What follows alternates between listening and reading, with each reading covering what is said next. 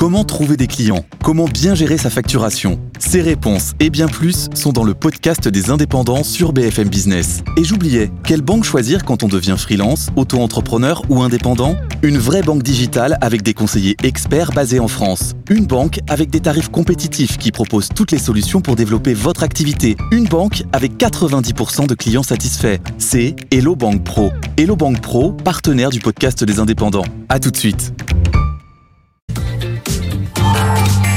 Tout pour investir. Dose d'économie.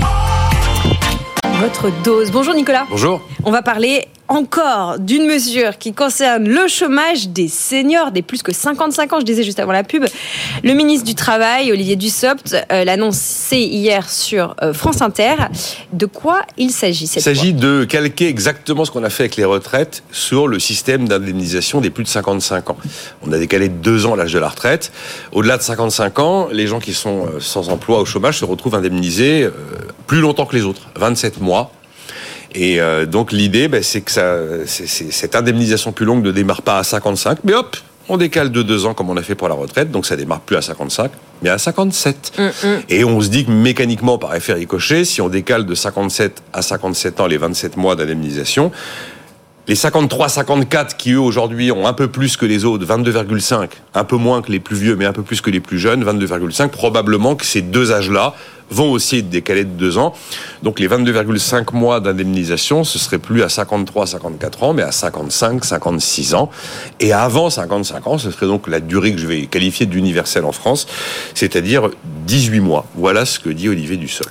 Faut-il comprendre, cher Nicolas, que si on décale de deux ans euh, l'accès à une indemnisation plus longue, eh bien, en échange, euh, il n'y aura pas de raccourcissement de euh, cette durée d'indemnisation. C'est ce qu'on comprend euh, entre les mots. C'est pas totalement explicite, mais effectivement, euh, Bruno Le Maire, enfin, en fait, ce que dit Olivier Dussopt, il défait complètement ce que Bruno Le Maire nous a dit il y a une semaine, si vous voulez. C'est quand même ça l'aspect, l'aspect politique un peu dérangeant, c'est qu'on dit quelque chose et faire et défaire, c'est toujours travailler. Mais Bruno Le Maire nous a dit on va réduire la durée d'indemnisation qui est de 27 mois après 55 ans pour la mettre à la durée de tout le monde 18 mois.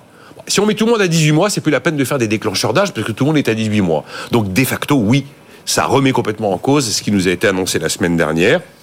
Euh, et ça veut dire que on oublie le raccourcissement de la durée d'indemnisation, mais en échange, on décale de deux ans le déclenchement à partir duquel cette durée devient un droit de 55 à 57 ans. Bon, je résume. Donc, on ne parle plus de raccourcir la durée d'assurance chômage des seniors. Encore faudrait-il définir senior, mais bon, passons. Mais de On dit que c'est repousser, 45 ans selon Pôle dans certaines grandes boîtes.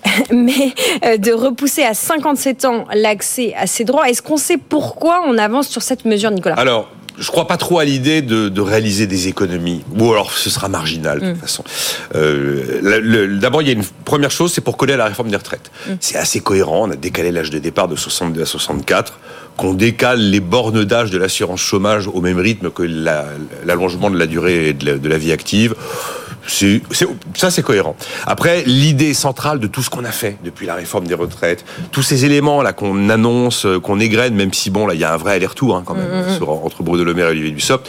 L'idée, c'est qu'il faut augmenter le taux d'emploi des plus âgés. Ça pêche, le taux d'emploi des plus âgés.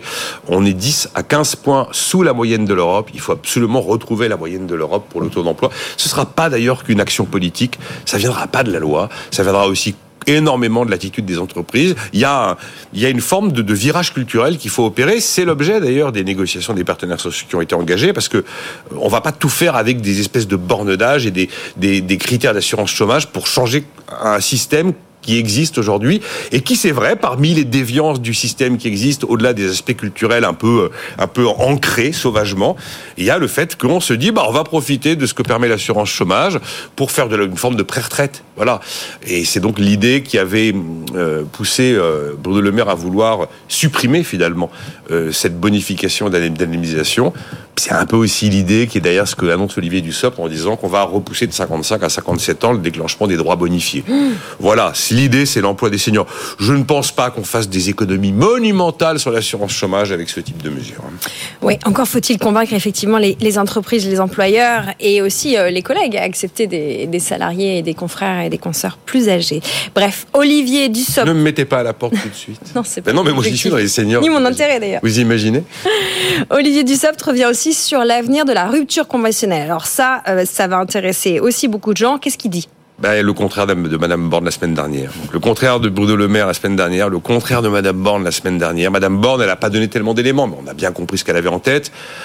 Elle voulait euh, s'occuper de cette rupture conventionnelle mise en place en 2008 qui permet effectivement dans une forme d'accord à l'amiable entre l'employeur et les salariés de mettre fin à un contrat sans passer par les cases conflits, sans passer par les cases prud'hommes, sans passer et en donnant droit accès à l'assurance chômage encore une mmh, fois. Et donc, euh, bah, Elisabeth Borne considère que, oh là là, il y en avait 400 000 en 2017, il y en a 500 000 en 2022, ça y est, c'est encore une fois l'histoire de l'effet d'aubaine, on va te faire un licenciement ou alors une démission qu'on va maquiller en rupture conventionnelle, comme ça, encore une fois, c'est la collectivité qui paye avec l'assurance chômage. Sous-entendu, ben voilà, on a créé un effet d'aubaine, il faut y mettre fin, alors elle ne donnait pas de piste de réforme, mais la réalité, c'est que euh, ça n'a pas vraiment, il n'y a pas eu un effet de substitution massif, 500 000 ruptures conventionnelles en 2022, contre 1 million de démissions. La démission reste là quatre fois supérieure au nombre de ruptures conventionnelles. Qu'est-ce qu'il dit Olivier Dussopt? Euh, bah, Ça marche pas mal quand même la rupture conventionnelle. On a bien pacifié les relations entre les employeurs et les employés. On a vu quand même que ça a libéré l'acte d'embauche, le fait de ne plus avoir la peur de la débauche, mm. Fameux sujet qui aussi a présidé aux lois El Khomri, présidé aux ordonnances pénicaux. Et donc il est en train de nous dire qu'on va probablement garder la rupture conventionnelle en l'état parce que ça marche pas si mal que ça et que c'est peut-être pas la bonne idée. Donc voilà, euh, ça tripatouille quand même beaucoup, si vous voulez. On fait, on défait, on aller, retour. Euh, euh, c'était Emmanuel Macron qui avait dit, souvenez-vous, en 2017, il n'y aura jamais de quoi que dans mon gouvernement. C'est pas très, c'est pas très lisible en termes de choix politiques pas très précis. Vous continuerez à analyser, à analyser ce tripatouillage, Nicolas. Merci beaucoup. Je vous rappelle que l'ensemble de ces chroniques est à retrouver en podcast et en replay sur nos différentes plateformes de téléchargement, mais aussi sur YouTube.